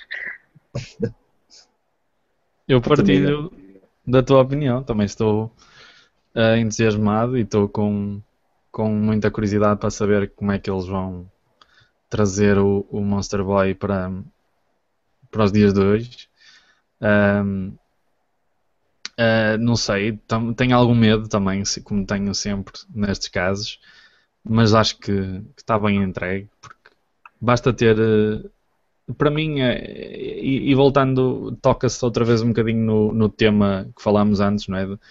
De, dos projetos de Kickstarter ganham um bocadinho de confiança do público e têm este suporte tão grande do, do público porque tem aquele, aquele nome, uh, o André falou nisso, uh, aquele nome reconhecido, aquele, aquele selo de garantia, acaba ser o selo de garantia, não é? De que pelo menos está nas mãos de quem sabe fazer aquilo em condições. Já temos provas de que eles sabem fazer aquilo em condições, portanto é mais seguro apostarmos numa coisa dessas do que num, num Zé Ninguém, vá, passa a expressão. Uh, muitas vezes os Zé Ninguém fazem coisas brutais, mas não é por aí, mas em termos de confiança, lá está. Como este Monster Boy, ter o pessoal que também trabalhou nos títulos antigos, ter o Yuzo Koshiro na, na, na, na banda sonora, e quer dizer, isso começa logo os níveis de, de hype a subir uh, e, e, e, deixam sempre o pessoal um bocadinho mais empolgados. Eu tomo sempre com um bocadinho de caução à mistura, mas fico, fico contente por estarem a querer ressuscitar uh, esses, esses franchises que pareciam, pareciam mortos. Eu afinal já tinha visto, já tinha visto, agora estava aqui à procura, porque vocês estavam a perguntar-me que eu achava. E eu realmente eu achava que já tinha visto o, o post do Will. E fui à procura e realmente já tinha visto aquilo. Por isso, my bad. Not the first time. Desculpa, eles, desculpa. Eles aqui têm, até se diz aqui no, no, no blog deles, uh, no monsterbuy.com barra blog, eles têm aqui imagens e tudo. Isto parece, parece ser, ser, eh, ser interessante. Obviamente está está feito à imagem de, de, de, hoje em dia, não há um pixel art, por exemplo. Eh, é um bocado a imagem do, do, do Bloodstain, também deixou o pixel art de parte para, para ser uma cena mais animated, não sei como é que se chama aquilo, mas uh, está mais ou menos assim. É, parece interessante, vamos ver como é que eles fazem isto, uh, como é que eles seguem com, com este projeto e como é que vai ser no final. Mas também espero que saia dali alguma coisa fixe, porque ia-me pelo menos uh, reavivar boas memórias. Apesar de eu ter uma ligação muito maior com o primeiro uh, Wonder Boys todos, que não tem nada a ver com, com, com o Dragon's Trap, Monster Land e não sei o que, que apareceram depois. Um, e pronto. Tinha aqui mais uma entrada que também achei super interessante, um, que é relacionada com o Mr. Nuts, um jogo de plataformas da, da Super Nintendo. Não sei se vocês já jogaram. Como é que se chama o jogo? Desculpa. Mr. Nuts. Nossa. Uh... É o Sr. Nozes. O Sr. Nozes. Ah, isso era aquele, aquele do. daquele skill com um ar um bocado, um bocado psicopata, tipo, pareceu o estilo do Conker. Sim, sim. Não era tão psicopata, mas. não, não sei, eu tenho, eu, se, for, se for o que eu estou a pensar. É provável. Aqui também não há muita coisa a dizer. Porque... Eu, eu, acho que ele tem um ar um bocado psicopata. Se, se forem ver a capa do jogo do Super Nintendo, o gajo parece estar tipo. Hum. ele não parece muito amigável. não sei porquê. Ele nunca me pareceu muito amigável. Mas não tenho grande coisa a dizer do jogo em si. É, é um jogo daquela, daquela era do, dos, dos platformers. Uh, é, não quer dizer que seja mais um platformer, mas de certa forma também criou uma certa legião de fãs. Uh, e também ainda não sabe muito, ou, ou neste ponto até te faço um bocadinho confuso, pelo menos para mim, porque eu vi a página do Facebook uh, no mês passado, que se chamava Mr. Nuts uh, HD Remix. E hoje em dia, se forem lá, aquilo só é Mr. Nuts. Depois há, há, aqui um senhor que é o Philippe Dessoli, que é francês, que veio pôr uma pergunta ao Facebook, que, é que as pessoas achavam de um, uh, de um novo Mr. Nuts, uh, que também entretanto desapareceu. E eu, agora uma pessoa não percebe bem se aquilo era só para, para perguntarem às pessoas o que é, se queriam ou não, para ele saber se fazia ou não, ou se realmente há alguma coisa a ser feita. Uhum. Neste momento eu estou completamente confuso e não, e não sei se vai haver ou, ou não. Uh, eu sinceramente acho um bocadinho surpreendente porque tinha a ideia que o Mr. Nuts nem era assim extremamente popular na altura. Uh, até acho assim um bocado daquelas daquelas mascotes um bocado mais obscuras até nesta altura sabe-se que as mascotes era às resmas, não é? Qualquer jogo de plataformas Sim. tinha que ter uma mascotezinha. Uh, mas este Mr. Nuts, apesar de ser relativamente conhecido, vá, do público que conhece os jogos desta era 16 bits, mas não me parece ser assim uma coisa muito conhecida, muito amada. Mas provavelmente para este senhor francês era, era o melhor amigo dele e agora está com vontade de fazer um, um remake, portanto. Não ah, sei, por, não sei. Por acaso, eu também, também era um bocadinho da tua ideia. Aquilo era uma. É um jogo que até não é, não é assim muito, muito conhecido, não faz parte da, dos Glorious Platformer Games. Uh, mas eu quando vi na página havia boa gente a partilhar e a, e a, e a fazer comentários. Não sei se, se é por aquilo ser francês.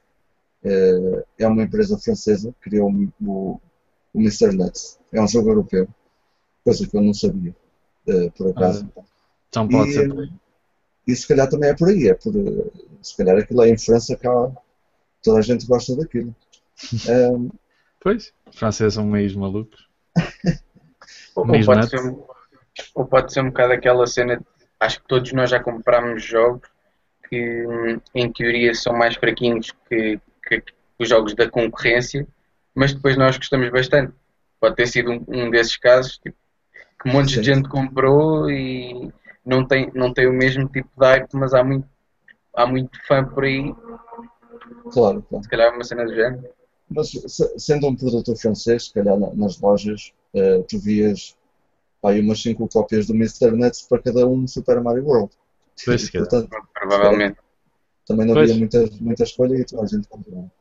E, e, pensando, e pensando um bocadinho nisso, realmente há assim alguns casos em que até pode ser mais normal do que o que se pensa, porque os franceses tinham, tiveram a sorte de ter alguns jogos baseados em personagens muito, muito deles, não é? Tipo uh, Asterix e havia Sim. o jogo do Spirou também. Uh, também foram jogos massificados. Dos, dos Smurfs, que era uma coisa muito europeia também, não é? Aquela febre dos Smurfs que apareceu aí por causa dos filmes, aqueles filmes em 3D, mas era que tudo ainda, que ainda era os trunfos. animados. Para nós, na altura, ainda eram os trunfos. Os trunfos, exatamente. Por isso pode ser um desses, um desses casos em que a popularidade lá era muito maior do que, do que nos outros lados. Uh, na América tu falas em Asterix e ninguém é, é muito difícil alguém conhecer, enquanto que o Asterix é dos, das bandas desenhadas franco-belgas cá, aqui na Europa que, que mais vendeu e mais populares e toda a gente reconhece a personagem, pelo menos reconhece a personagem. Por isso, estava a ser um desses casos, o Mr. Nuts pode ter sido uma sensação na França e nós não, não sabemos. Com sorte até havia anúncios de televisão e coisas do género e nós aqui a falar como se fosse completamente irreconhecível e para eles os... era tipo, Mr. Nuts, oh my god! Os cereais Mr. Nuts e a mochila Mr. Nuts. Olha, ele se calhar fez o, o, anúncio da Sneakers, a cena do Get Some Nuts. Era Get Some Nuts? o do, do Vapirat. Assim, qualquer coisa. Assim.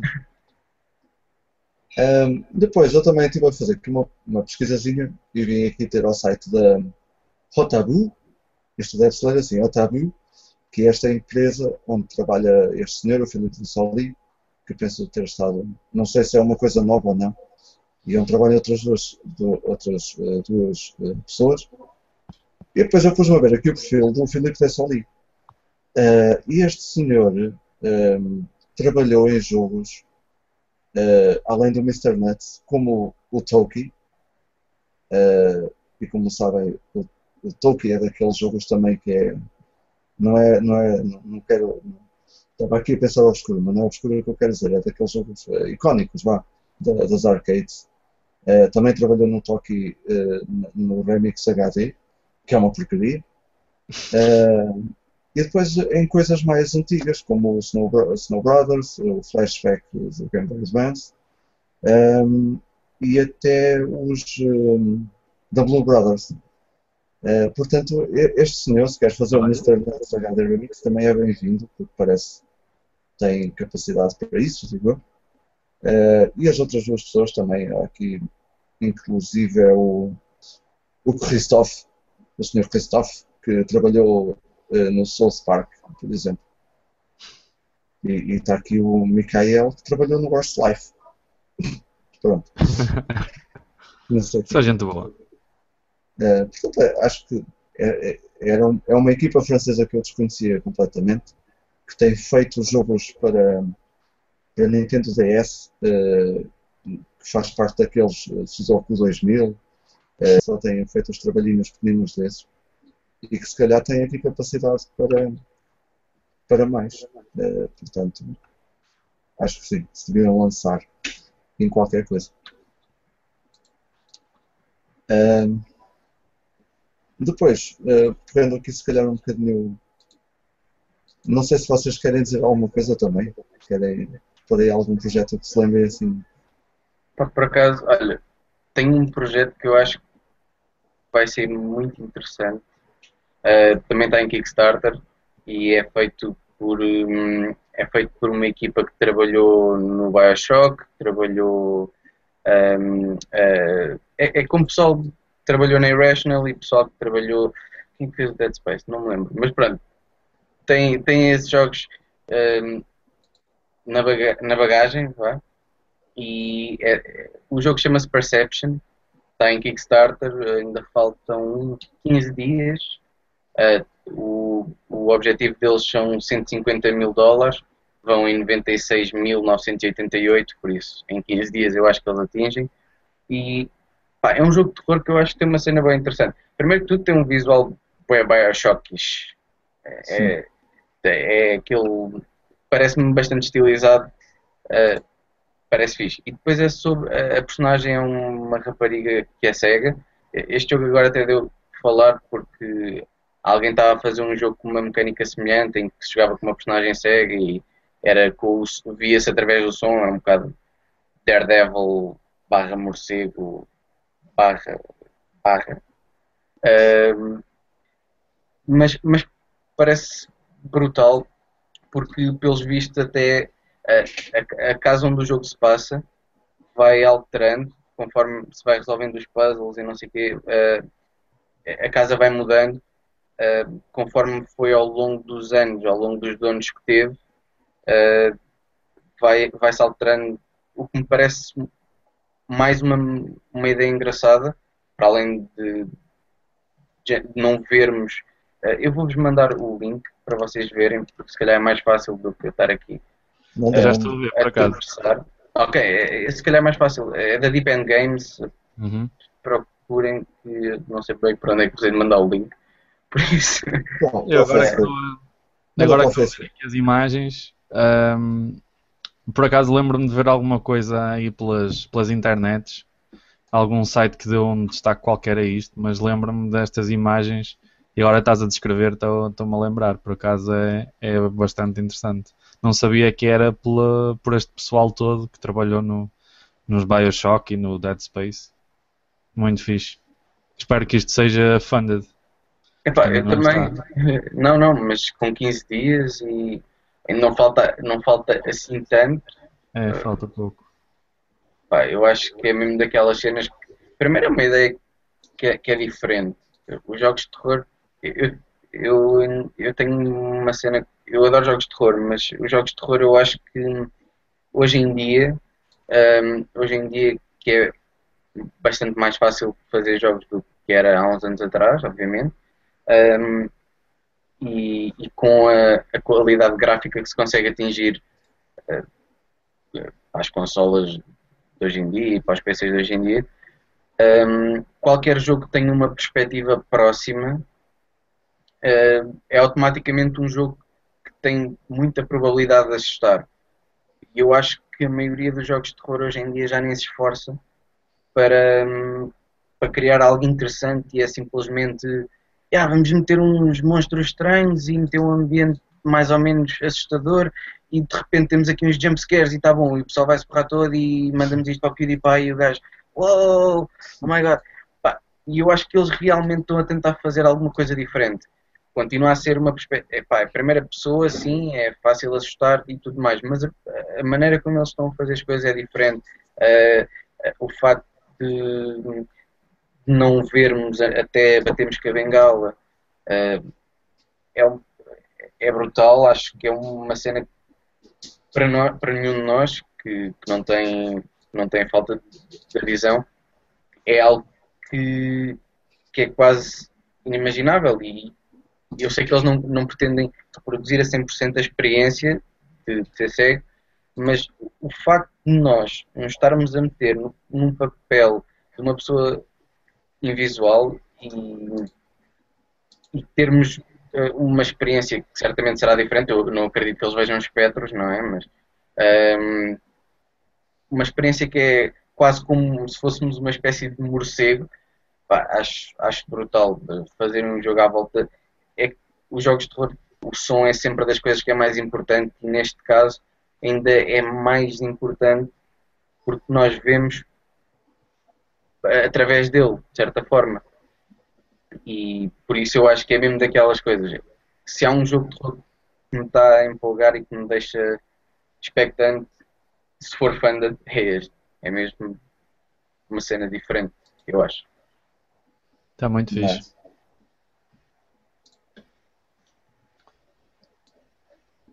Ok. Esperamos que sim. Parece interessante. Um, e se calhar para terminarmos, ia falar aqui de um jogo, uh, mais um projetozinho que acho que nós todos, todos aqui os três uh, e muita gente lá fora também está expectante por este jogo, uh, que é o Umbra. Não sei ah, se. Ah, o Umbra, é aquele, aquele que é tipo Diablo, mas ambienta lá Skyrim. Sim, sim. Exatamente. Isso era, isso era pesado. Este também já está pledged, uh, mas não foi assim muito. De, de um gol de 225 mil, conseguiram 303. Isto comparado ao que o Bloodstained conseguiu. É... Ainda, ainda falta, Vitor, ainda falta. Quatro ainda dias. Quatro dias. Mas ah, eles okay. são uma equipa muito pequenina. Eles são uma equipa muito pequenina. Eu quando vi, uh, eu já não me lembro onde é que vi a notícia, uh, mas quando vi a notícia eu tipo, ah, é, ok, isto parece muito louco e não sei o quê. Fui ver os objetivos, os objetivos deles tipo, uh, e, o que é, e quais é que iam ser as mecânicas, essas coisinhas todas. E o jogo é super ambicioso e eu fiquei tipo, ok, eles devem ter uma equipa ainda considerável. Mas acho que eles são. Uh, são tipo seis pessoas, tanto. Eu já não me lembro, eu, se calhar estou aqui a dizer bacuradas, mas sei que eles são poucos. Sei que eles são hum. muito poucos. Nem devem chegar aos 10 e a, e a, fazerem, a fazerem um jogo com aquele tipo de ambição. Não sei, não sei quando é que o jogo sai. Honestamente, não sei como é, que, quando é que eles pretendem lançar aquilo. Mas espero que seja fã da Dio. Se for... Sim, isso, já foi. Isso já foi. Ah, já, já, passar, já, já, já, passaram. Eh, não acabaram os dias, mas já passaram o gol. Hum, ok, ok, ok. Mas de qualquer maneira parece-me pouco também para, para, para aqueles standards que, mas parece, hoje dia. Parece pouco o quê? O, uh, os, 300 mil, 300 mil dólares uh, comparado é, é um bocado muito desgaste. É um bocado como, como o Bloodstain, se calhar uh, eles, o Bloodstain eles fizeram, eles fizeram o Kickstarter, como, acho que um, até, até eles disseram logo na altura que tinham investidores uh, só precisavam de ter provas de que havia interesse uh, da parte da comunidade para, pronto, para eles investirem. Acabaram por. Eu acho que eles nem precisavam já dos investidores, ao fim e ao cabo. Uh, mas pronto, sei lá, eles este aqui, como tem uma equipa pequena, se, se tiverem investidores por trás, se Sim, calhar, pronto, mas não sei. É assim, eu estou a ler agora aqui a parte precisamente do RWE, não é? que eles têm aqui na página do, do Umbra. E a equipa core tem três pessoas apenas. Pronto, mais pequena ainda. E depois eles dizem que tem part-time staff members, que é. Um, tem aqui mais dois uh, como concept artists tem mais duas pessoas como uh, animadores e mais um uh, eh, 3D modeler. Uh, mas como são part-time, eles só os devem usar em regime de freelance, não é? conforme precisam. Portanto, a equipa tem três pessoas que se vai servindo de artistas conforme o projeto assim, assim o exige. e também referem essa parte do, de se têm uh, investidores ou não, eles dizem mesmo isso aqui. Uh, eles até dizem We are full indie, que é uma coisa que eu não sabia que, que se dizia, mas uh, dizem que there are no publishers or private investors. Eles até referem ter entrado com investimento pessoal, ou seja, eles despediram-se de, do, que, do que estavam a fazer uh, para se concentrarem no Umbra e para fazerem isto de raiz com o esforço deles e até devem estar a injetar dinheiro deles também. É assim um, um projeto de paixão para estes três senhores. Acho muito bem. Acho... É, isto, isto parece, isto parece mesmo lindo. Não é, não é por causa do graphics, mas visualmente muito rico. Epá, é o CryEngine. Só Sim. que o problema disto é que vai puxar. Yeah. Eu não sei, é aquela cena. Eles provavelmente estão a fazer este investimento agora, à espera de terem algum retorno com as vendas e que provavelmente vão ter, mas fazer, fazer este eu acho que é sempre um risco fazer jogos um, com esta qualidade gráfica. Uh, pelo, pelo menos, eu não, sei, eu não sei por que plataformas é que isto vai sair, por isso se calhar o meu comentário vai ser completamente nulo, mas uh, se for exclusivo de PC, eles perdem ainda assim muita gente. Eh, porque, claro, eh, quem faz os jogos não tem de se, não tem de se restringir aos computadores que cada um tem, não é? Obviamente. Eh, mas quanto mais máquinas conseguir abranger, maior será a probabilidade do jogo, do jogo ter sucesso e, e ter mais vendas e não sei o quê. Por isso, pá, eu, eu, espero, eu espero bem que isto seja, que isto seja, que isto, aliás, isto já foi fandom, mas espero bem que isto venha a existir, que, que não seja um flop. Espero bem que sim. Uh, e eu lá para 2020 hei de jogá-lo. Está ele quando sair, eu hei de jogá-lo lá para 2020 só. Por isso. Jogamos todos. eu espero por ti. Um, mas pronto, é isso. Uh, o Umbra é um jogo como dissemos, uh, como já dissemos, que é muito parecido ao Diablo, uh, num setting uh, mais ou menos como, como o Skyrim pode ser, mas também tem aqui outras, pelas imagens pelo vídeo que se quer também, não é só isso. Sim, isto, aquilo foi uma rough comparison, foi mesmo só aquele bititezinho. Mas eles usaram isso até. Pois, pois, exato, exato. Até eles usaram isso. Mas e... acho que é aquele eles, óbvio que nem eles querem aprender a isso, de certeza, e eu acho que eles nos vão surpreender todos ainda com alguma coisa, se isto sair. Claro. Mas a, liga, a ligação ao Diablo é, é também, é mais, mais uma vez, é uma ligação nostálgica e, e que pretende também atrair, eh, sem dúvida nenhuma. Um, pensei, no, no, início pensei que isto ia ter muito, muito mais backing uh, do que teve. Uh, por acaso não. Uh, talvez o CryEngine tenha sido uma barreira, não sei. Por, por acaso foi muito criticado por isso.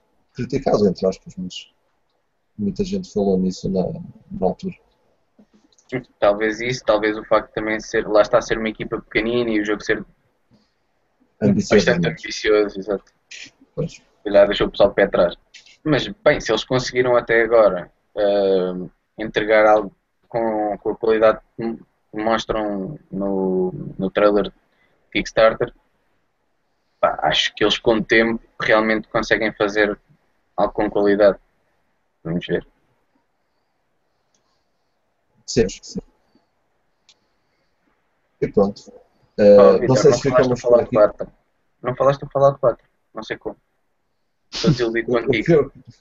Não falaste do Fallout 4. Estou desiludido contigo. Estava à espera. Estava à espera. Aliás, eu estava à espera no episódio de hoje ser com o Ivan e tu recalcares e recalcares bastante que ia sair o Fallout 4. E com isto tudo, ainda não falaste do é. Fallout 4. Ainda eu- ainda não, pá. Uh, mas eu foi vou dizer porquê, até. Uh, por, por- por acaso, no dia em que foi anunciado, uh, o Ivan até me tinha dito, até tinha deixado na, na nossa conversa que, uh, que eu devia estar a fazer uma festa do caraças. Mas eu, eu, quero, eu quero esperar, eu quero aguardar e, e manter, manter a calma. É claro que fiquei super contente, uh, porque todas, todos os, os rumores finalmente uh, se tornaram verdadeiros. Até quando apareceu aquele próprio site uh, da Bethesda, eu a pensar para mim, eu nos últimos 5 anos já vi 30 sites aparecerem com contadores, com rádios, com música, música antiga a tocar-se fundo, com mensagens secretas e nunca deu nada. Epá, não, desta vez não, não vou pôr aqui todo empolgado. Bem, mas aqu- aquilo era mesmo da Bethesda, por isso é que, por isso é que pronto, o pessoal sabia que era verídico, não sabíamos era o que é que ia ser, não é? é aquela, foi aquilo que até, até comentei contigo, que ainda estava à espera que fosse qualquer coisa diferente, só Sim. porque, só porque sim, porque eles têm, lá está, eles têm a, a primeira conferência na E3, eh, acho que eles nunca tinham tido uma antes e agora anunciam o jogo, isto, eu não sei o que é que eles vão anunciar na E3, realmente, tipo, eles já mostraram, já mostraram aquele trailer, ainda por cima é- já é, já é in-engine e tudo, já, é, já, vê, já vês o resultado supostamente final, já vês como é que vai ser, não é aquela CGI toda, toda catita e depois entregam-te uma coisa que não tem nada a ver. Ahm, por isso eu não faço ideia do que, é que eles vão, o que é que eles vão mostrar na E3, mas Fallout 4. Yeah! Mas eh, em relação ao que disseste, eh, do site ser membro da, da Bethesda, eu depois de ver lá os simples news todos e em cima eh, no link Bethesda, ainda, ainda perguntei ao Miguel: será que isto é verdade? Até foi, eu, até foi o Miguel que me passou o link. E eu mesmo assim ainda, ainda fiz a pergunta. Ahm, mas sim, obviamente estou empolgado. eh, nós até fizemos uma festa do Caraças no Facebook. O, o Ivo também é um, é um grande fã de, eh, de Fallout e ele próprio e nós todos em conjunto até acabámos por ó, estar todos com medo. Eh, esperamos que isto não seja um, um, um MMO, eh, esperamos que isto não seja o, o Fallout 3 eh, HD ou Remastered. Portanto, ainda muita coisa poderia acontecer. Mas eh, sim, foi fixe ter sido anunciado. Aquele trailerzinho está uh, tá porreiro. Tá, como disseste, é, é endgame, que é muito fixe. Dá para ver que aquilo se calhar também não vai puxar assim tanto. Uh, o acaba por ser bom para todos. Um, mesmo que seja um motor uh, usado para o Skyrim e para, uh, e para um, os Fallouts, uh, aquele motor da, da- que, que, que, a Bethesda usa. Mesmo que seja esse motor com algumas que vai trabalhar bem. Até para quem tem computadores mais fraquinhos, eh, o que é bué da fixe. E mais recentemente já houve gente a, a fazer mapas. O, eh, um presumível mapa para, para o Fallout 4, eh, a desvendarem cada torrezinha que aparecia no, no trailer. Não sei se viste isso. Não, por acaso não vi, por acaso não vi. Pá, se aquilo for verdade, o jogo vai ser quatro vezes maior. Acho, acho que foi isso que li, quatro vezes maior do que o Skyrim. Eh, é brutal. Bem, é, querem- é, é Bethesda, eles fazem, eles, eles fazem sempre mundos enormes. Uma cena que me surpreendeu bem foi, foi o facto de eles estarem, de, do jogo ter uma paleta de cores bem mais viva. Uhum. Um, o Fallout 3, o New Vegas, mesmo o Skyrim, é, são, tem muito cinzento. Não é que seja mau, porque dá um ambiente bom aos jogos, e não sei, aos jogos deles, né, aqueles jogos em específico. Não é o caso do GTA 4. um, mas mas tá, tem uma paleta bem mais vível. Eu, uma das coisas que eu estou curioso é ver como é que eles vão criar um ambiente pós-apocalíptico com, uma cena tão sunny, tão, tão lively.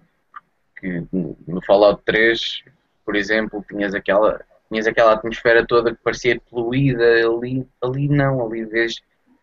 Por isso eu estou curioso com isso, mesmo em termos de, de, de linha temporal, de timeline, não faço ideia que, em que altura é que aquilo está, está a encaixar. Será, já um, será que eles vão fazer já uma cena mais pós-apocalíptica, mas mais em numa altura de reconstrução? O que é que eles vão fazer?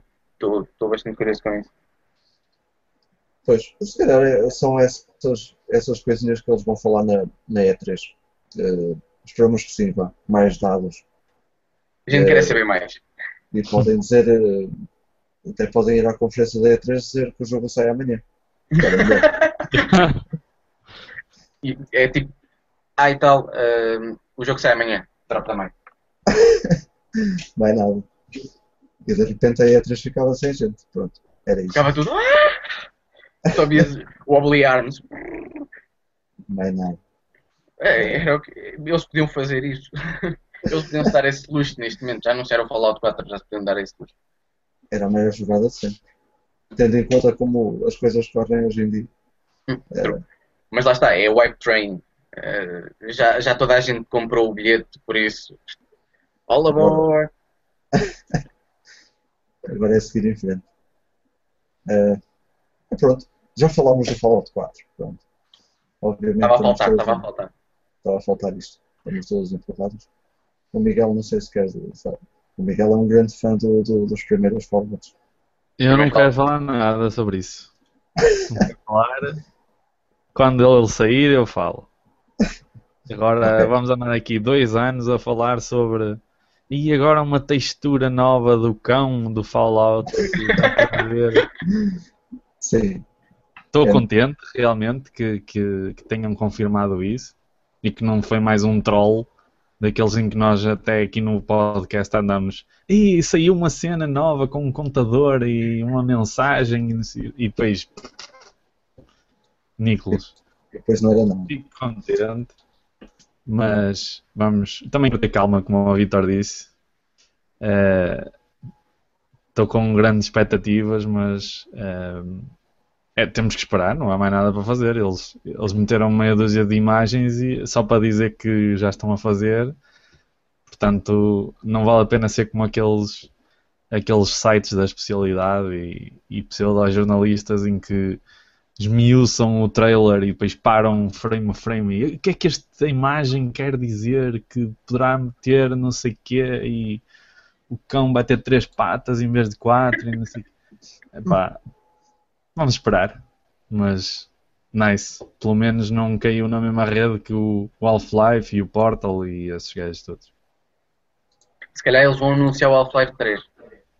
Eles vão lá só, vão lá só dizer: Olha, o Half-Life 3 vai sair. E, e, depois o pessoal fica todo. É?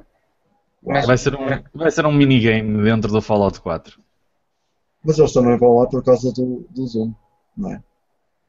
Uh, ah, é capaz, sim. Aí é, devem. E são capazes de anunciar alguma cena para o, para o Elder Scrolls, sim. Ou para o online, para o, sim, sim. É, é, Elder Scrolls, é Elder Scrolls Online, só não é? Acho. É. é. Vamos esperar para ver. Depois de, desse acontecimento, os cá estaremos também para, para comentar tudo o que a E3 no, nos trouxe. Uh, ou não nos trouxe. Vamos ver, vamos esperar. Eu só, quero que a Valve, eu só quero que a Valve anuncie o Half-Life 3 e fico contente. A sério. Eu, eu, ficava mesmo contente. Acho que eu, acho que eu ia metade do mundo, não é? Havia, iam ficar toda a gente cética. Será que, será que eles já nos estão a trollar? será que eles me estão a trollar na E3? Depois eles me mostram um trailer épico. Sim, eu não custa. Já temos agora a notícia que as Steam Machines vão sair em, em outubro, ou a partir de outubro, não sei o quê. O que, o quê? O quê? As eh, Steam Machines e os, e o Steam Controller Ah, e não sei o quê. Sim, já está tudo em pré-reserva, acho que eu. Acho que já podes fazer as pré-reservas. E são caras. eh, caras, bem caras. Pois são. Pronto, não sei se querem adicionar mais alguma coisa ao podcast ou se ficamos aqui dada a hora. Não, podemos deixar para a semana a mais. Esperamos nós. É. E com o Ivan, já, já não me vão ver. Ah, neste, isso, momento, neste momento está toda a gente. Yes! não, não, Olha. isso, isso ainda vamos ver, porque o, o- acho que o Vitor gostou da experiência de passarmos um podcast inteiro sem ouvir falar mal da Wii U, portanto, Sim, ainda, ainda está a ser decidido, está a ser debatida a ideia, se volta o Ivan ou não. vou, vou pensar nisso. De qualquer maneira, o Ivan deixou-nos aqui um comentário no, no YouTube. Eh, portanto, ele vai voltar. Ele vai voltar. Ele diz que hum, já viu que colocaram aí um substituto à maneira. Um substituto Obrigado, e um póster. Muito fixe. Portanto, ah, já vi, já vi aqui outra coração que tinhas aqui para ti. Ok. Está visto? Ah, e pronto. ah, Resta-me agradecer-te a ti, André. Agradecermos a ti, André, ah, por teres sido o nosso substituto de luxo, como nós costumamos dizer, e por ter estado connosco para o GameStone. Obrigado pelo convite. É sempre bem-vindo. Ahm, desde que não fales mal da, da, da Wii U, claro. Quando começares a falar mal da Wii U, É já, já é pá, outra Wii U, pá. Essa consola da treta, pá. Isso é bom é para limpar os sapatos, pá. E pronto, acabamos assim o podcast. Acabamos é isso. Vamos embora. Ah, não, claro. ah, são sempre críticas bem-vindas. Eu aceito tudo. Ah, de qualquer maneira, eu até me perco no, no que estava a dizer, pá. Ah, ficamos por aqui. Pronto, já agradecemos ao André. Para a semana há mais podcast, em princípio já com o Ivan. Ah, e este episódio não foi feito no, no Twitch, precisamente porque é o Ivan que tem, digamos que, está numa posição melhor do país do que nós para ter internet mais rápida. E o Twitch não gosta de nós, nem nem, nem, nem do Miguel. Não gosta da nossa internet, portanto, manda-nos dar uma volta. Ah, e pronto, ficamos, fizemos por aqui. Obrigado a toda a gente que deixou comentários e, e que nos esteve a, a acompanhar, ah, como sempre. Digamos-nos para a semana. Fiquem bem, malta. Tchau, pessoal.